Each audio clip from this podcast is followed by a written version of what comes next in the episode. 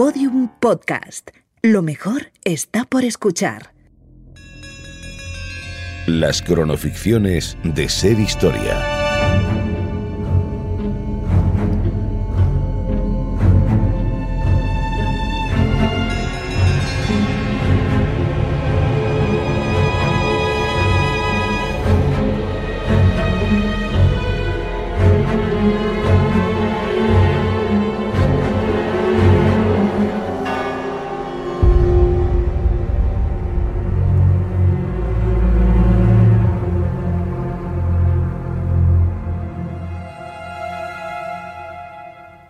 Figura emerge de la Tierra después de casi dos mil años.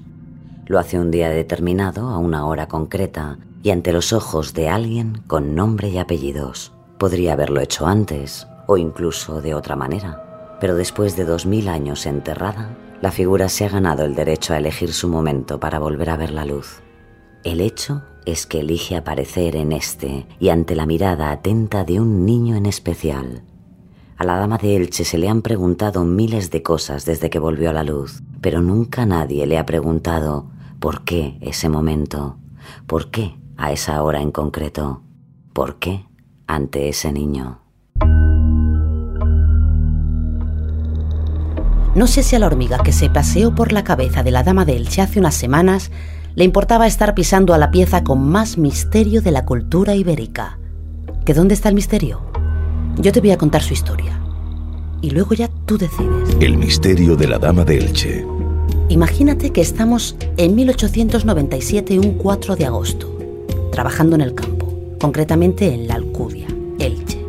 ¿Sabes a cuántos grados se puede estar en Elche un 4 de agosto a las 11 de la mañana? Yo sí, a muchos.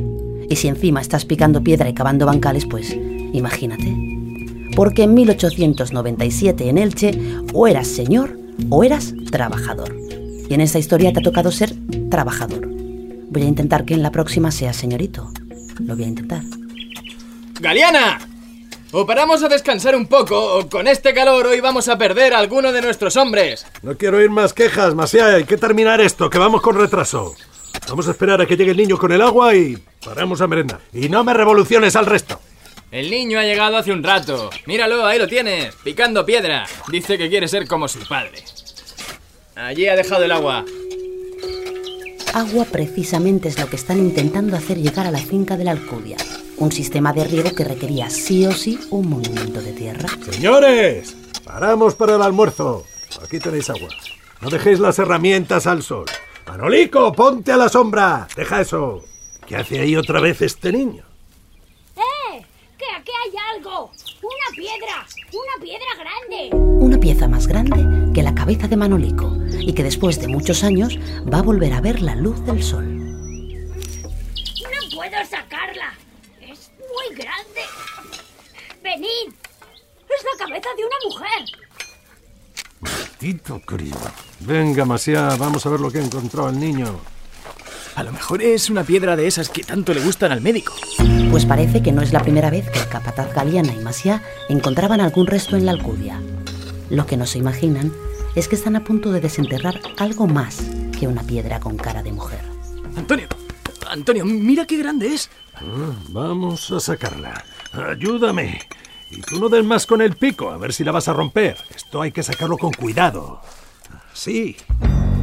¿Usaron los métodos más exhaustivos para desenterrar a la dama los jornaleros de la Alcudia? Estamos en 1897. Hace calor. Y yo no veo a ningún arqueólogo por aquí. Si yo me encontrara semejante tesoro, también querría sacarla y verla cuanto antes. ¿Tú no? Tú, vete a casa del médico y dejas dicho que se venga para aquí en cuanto pueda. Dile que hemos encontrado algo en la tierra. Y los demás a trabajar. Aquí ya está todo visto. Manolico, vete a por el carro. Vamos a desenterrarla antes de que llegue el señor Campello. Con cuidado. A ver si se va a romper. Oye, está rota. Tiene un agujero aquí detrás. ¿Dónde? ¿No le habréis dado con el pico?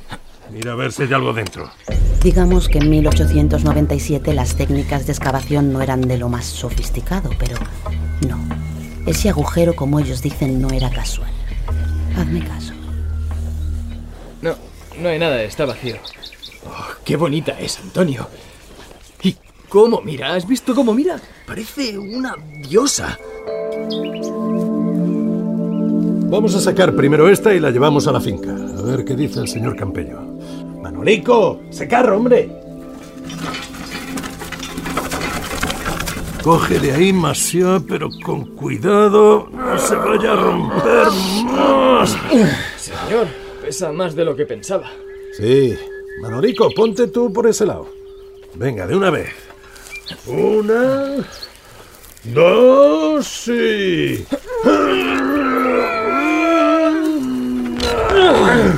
Efectivamente, es una piedra pesada.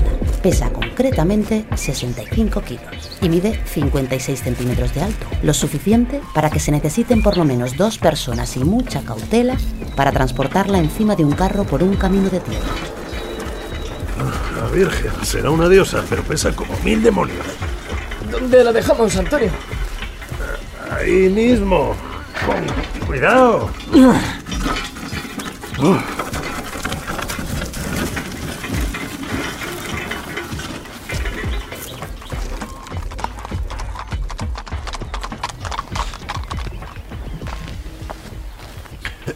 Buenos días, doctor. A ver, ¿qué es eso tan importante que habéis encontrado?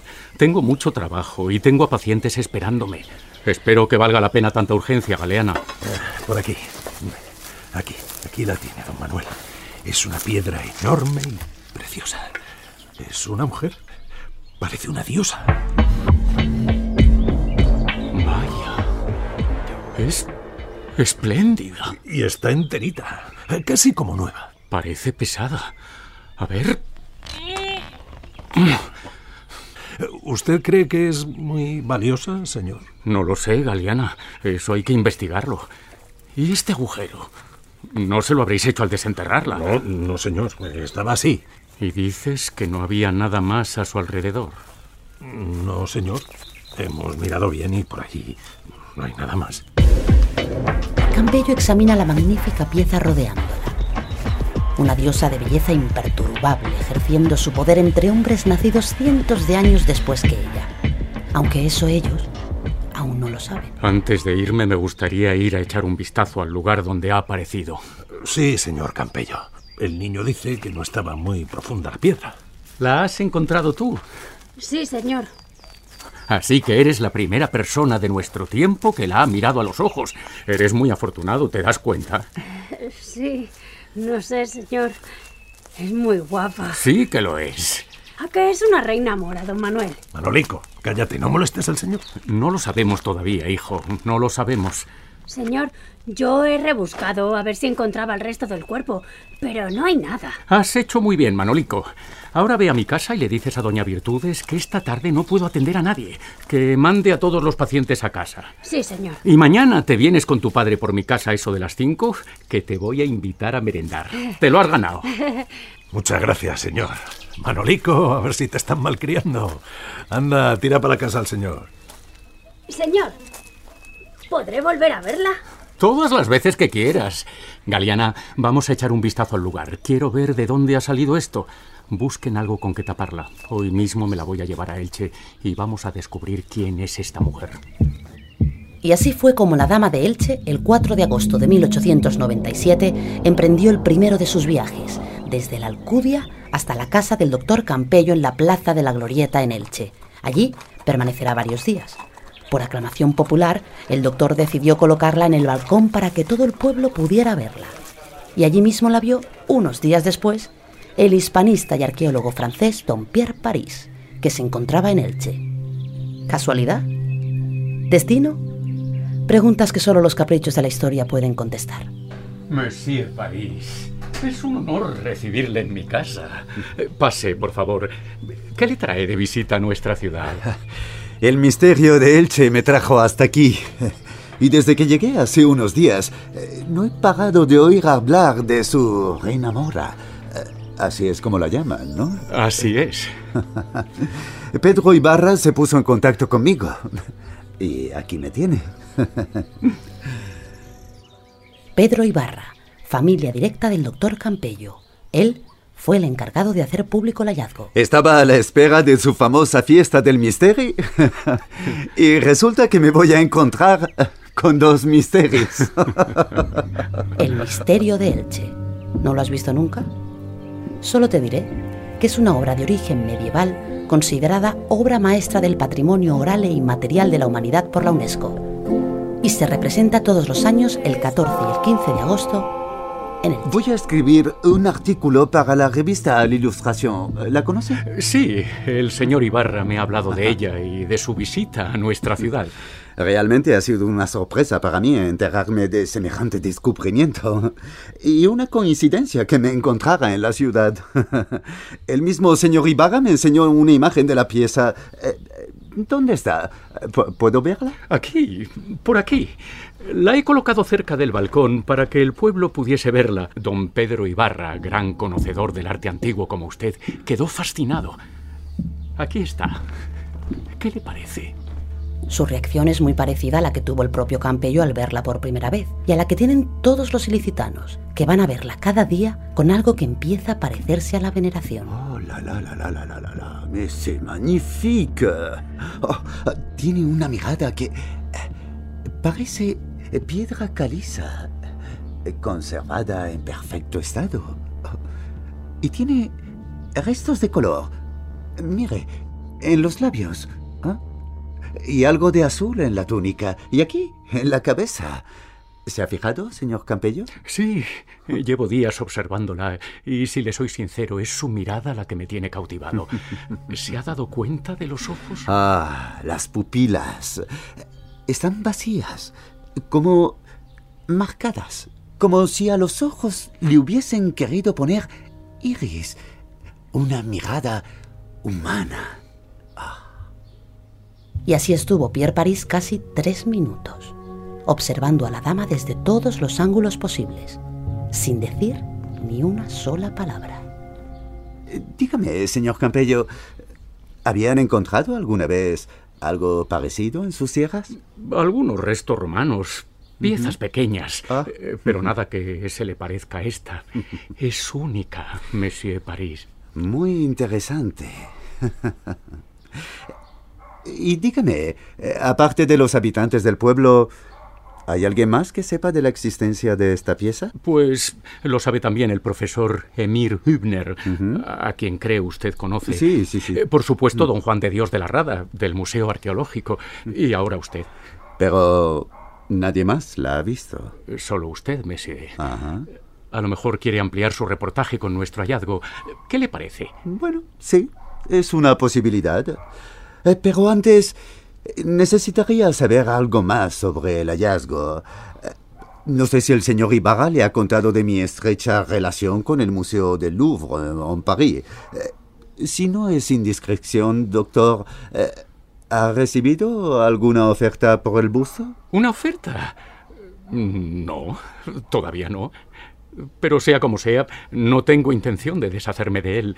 Los Campello y Barra se encontraban en trámites con el Museo Arqueológico para la venta de una remesa de descubrimientos encontrados en la finca.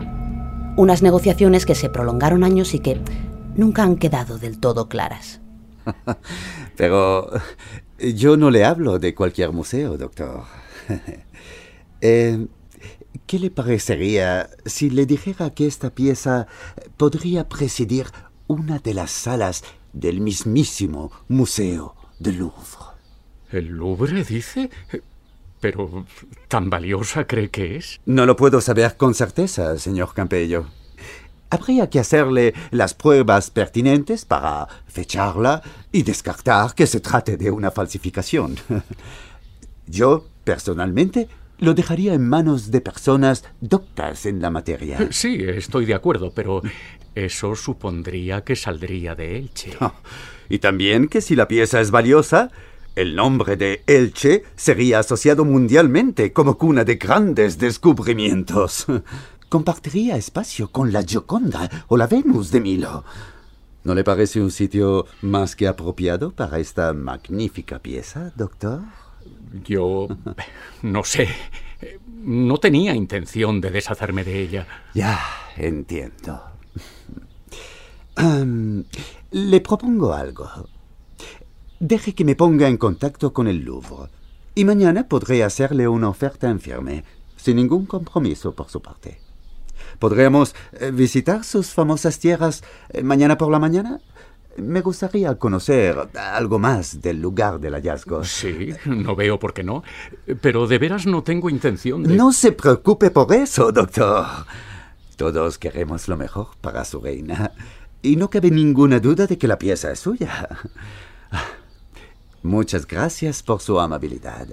Eh, ¿Le parece bien que mañana pase por aquí a las 10 eh, para ir a ver las tierras? Sí, por supuesto. Buenas noches, señor Campello. Buenas noches, Monsieur Paris. Manuel Campello se queda pensativo. Por un lado, no quiere deshacerse de la pieza, pero por otro, el Louvre, la pinacoteca más prestigiosa del mundo en ese momento. Está claro que Monsieur Paris se ha dejado seducir por la belleza de la reina mora y se está poniendo muy insistente. Si yo trabajara para el Museo del Louvre, también querría conseguir a la dama lo antes posible. ¿Que no? A las 10 en punto salieron hacia la finca de la Alcudia y después de hablar de la ciudad, de las tierras y del fantástico sol valenciano, por fin el señor París abre la negociación. Bueno, doctor. Esta misma mañana me he comunicado con el Louvre. Les he dado cuenta de la situación, así como de sus naturales inclinaciones a mantener la figura en su hogar. Estoy autorizado a ofrecerle hasta cuatro mil francos por su reina mora. ¿Cuatro mil francos? Entiendo por su sorpresa que le parece poco. En realidad, probablemente le parecía una cifra astronómica. Es una oferta que encuentro muy generosa, doctor. Sobre todo teniendo en cuenta que no sabemos el verdadero origen de la pieza. Entiendo. Comprendo sus reticencias, doctor. Pero le invito en esta ocasión a que piense no tanto por sí mismo como por la propia pieza. El Louvre, como sabe, cuenta con cientos de miles de visitantes al año, por no hablar de que se trata del museo más prestigioso del mundo entero. ¿Y si no resultara auténtica? ¿Y no arde usted en deseos de dilucidar este misterio? ¿Eh? Desde luego París sabía ser persuasivo. Y quizás exageraba, pero Campello también sabía que no le faltaba razón. ¿Y bien, Campello? ¿Qué me contesta? Campello duda. Se halla entre la espada y la pared. Algo en su interior le dice que su decisión podría ser histórica. Sabía que tenía que decir algo. Bien. Asumo por su silencio que rechaza mi oferta. Le agradezco de todos modos su cortesía. Buenos días. Y finalmente decidió. Monsieur París, no se vaya, por favor. Don Manuel Campello aceptó la oferta. A los pocos días, la reina mora se pone rumbo al Museo del Louvre en el mismo equipaje de Pierre París. Así empieza el periplo de la reina mora. Permanecerá en el Museo del Louvre hasta 1941, año en el que el gobierno de Franco culmina las negociaciones con Philippe Pétain y regresa lo que para Franco era un importantísimo símbolo patrio. Después de más de 50 años, volvía a España la que se fue como reina mora y que ahora regresa como la dama de Elche. Vía Barcelona, por la frontera de Portbou, entró el convoy de ferrocarril que transportaría a la dama de Elche hasta la estación de Atocha de Madrid. Era el 8 de febrero de 1941. De allí fue directa al Museo del Prado, que fue su hogar durante 30 años. En 1971, la dama se instala en el lugar en el que hoy podemos visitarla, el Museo Arqueológico Nacional de Madrid. Allí preside las ocho salas dedicadas a la cultura ibérica. Hasta aquí lo que sabemos de la dama de Elche, ¿verdad? Pues no, porque desde el mismo día en que volvió a ver la luz, la reina no deja a nadie indiferente. En 1995, el hispanista y arqueólogo John Moffitt publica un libro titulado El caso de la Dama de Elche, crónica de una leyenda. En él pone abiertamente en duda la autenticidad de la dama. Pero vamos por partes. Os propongo una cosa. Para explicar mejor las dudas e intuiciones de Moffitt, volvamos sobre nuestros pasos y veamos en qué consisten sus objeciones. Charlie, ¿te importa que vayamos al momento exacto donde la encuentran? ¡Eh! ¡Que aquí hay algo! ¡Una piedra! Una piedra grande. No puedo sacarla. Es muy grande. Venid. Es la cabeza de una mujer. Primera sospecha de Moffat, el tamaño natural de la dama. Según él, el busto se aleja de la norma común en la cultura ibérica, aunque el juego entre soportes y escalas era algo característico en el arte íbero en realidad. Segunda sospecha.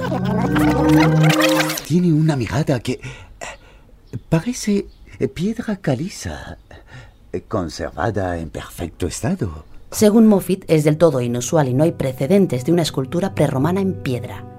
También encuentra insólitos los característicos rodetes que rodean su rostro y que seguro que conocéis. Para Moffat, ese tocado era imposible, ya que no había persona humana que pudiese andar con normalidad con tal atuendo.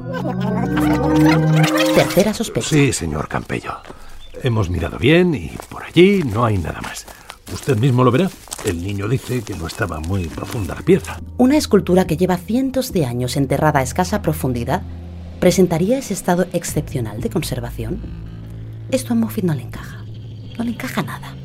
A esto además añade, si la tierra estaba blanda, ¿cómo es que no se han encontrado en ella restos de época romana que es posterior a la ibérica? Y se atreve a dar un paso más y se pregunta, ¿quién nos asegura que alguien no puso allí a la dama el día anterior? Todo esto le lleva a sacar a la luz la palabra más temida por un arqueólogo, falsificación. La dama de Elche, asegura Moffat, no es más que una falsificación, siempre en opinión de Moffat, claro. En principio parece que hay muchos datos que le dan la razón, pero hay un detalle que es seguramente el elemento más crucial y definitivo en todo este embrollo, la antigüedad de la piedra. Si la piedra tiene la antigüedad probada, es poco probable que nos hallemos ante una falsificación. Moffat insistió en hacer un análisis con luz ultravioleta para datar la piedra, análisis que nunca se realizó. Las dudas permanecen en el aire científico durante 10 años, cuando todo da un giro nuevamente mágico, nuevamente espectacular. Viene de la mano de un pequeño detalle que a todos nos había pasado casi desapercibido. ¿Recuerdas esto? Oye, está rota. Tiene un agujero aquí detrás. ¿Dónde? ¿No le habréis dado con el pico? Mira a ver si hay algo dentro. A ver. No, no hay nada, está vacío. Vacío a simple vista, sí. Pero te prometí un misterio y aquí lo tienes. En 2005 el CSIC lleva a cabo unos estudios de microscopía. Esta investigación la encabeza la doctora María Pilar Luxán. Para Luxán, la clave de la dama está en ese hueco al que hasta la fecha nadie había prestado especial atención. Evidentemente cuando se, cuando se descubrió la dama, pues claro, no sabían nada de, de- ese hueco dorsal que tiene, que no es muy grande, son 16-18 centímetros, es pequeñito. Nosotros cuando, al tomar la muestra, todavía no, no había un discernimiento sobre eh, esa, la, la finalidad de ese hueco, y al tomar muestras nos dimos cuenta de que había una dureza enorme, pero visto al microscopio esas pequeñas muestras vimos que había partículas carbonosas. Partículas carbonosas, que más tarde se descubrieron como restos óseos. Clave para sacarnos muchas dudas de encima con una esclarecedora comparativa. La de la dama con un íbero de la misma época y la misma región. nos dio un resultado favorable. Al mismo tiempo, siempre había una presencia de silicio que nos indicaba el, el tratamiento de, de cremación e incineración con el que habían trabajado como los ritos funerarios. Es decir, que en el interior de la dama y oculto a los ojos de los humanos y de la historia estaba cifrado un misterio, el de los ritos funerarios de la cultura ibérica. Seguimos sin tener datos científicos sobre a quién representa si es que representa a alguien. Lo que sí sabemos es que hemos empezado picando piedra un caluroso día de agosto en la Alcudia en 1897 y 120 años después seguimos hablando de ella, de la Dama de Elche, el busto de una mujer que volvió a ver la luz y que desde entonces no ha dejado de seducirnos y de plantearnos preguntas. ¿Qué otros misterios encerrará? ¿Qué nuevas o antiguas verdades tendrá guardada para nosotros? ¿Te atreverías a aguantarle la mirada a la dama y no rendirte a su embrujo? Yo lo he intentado. Y efectivamente, ganó ella. Caí. ¿Te atreverías tú? El misterio de la Dama de Elche. En esta ficción han participado José Ángel Fuentes como Antonio Galeana, Raúl Lara como Macia, Elisa Chía como Manuelico, Francisco Rojas como Señor Campello, Juan Mejías como Pierre París. Producción Fermín Agustí. Realización y diseño sonoro Carlos Hurtado. Guión y dirección Carmen Sofías.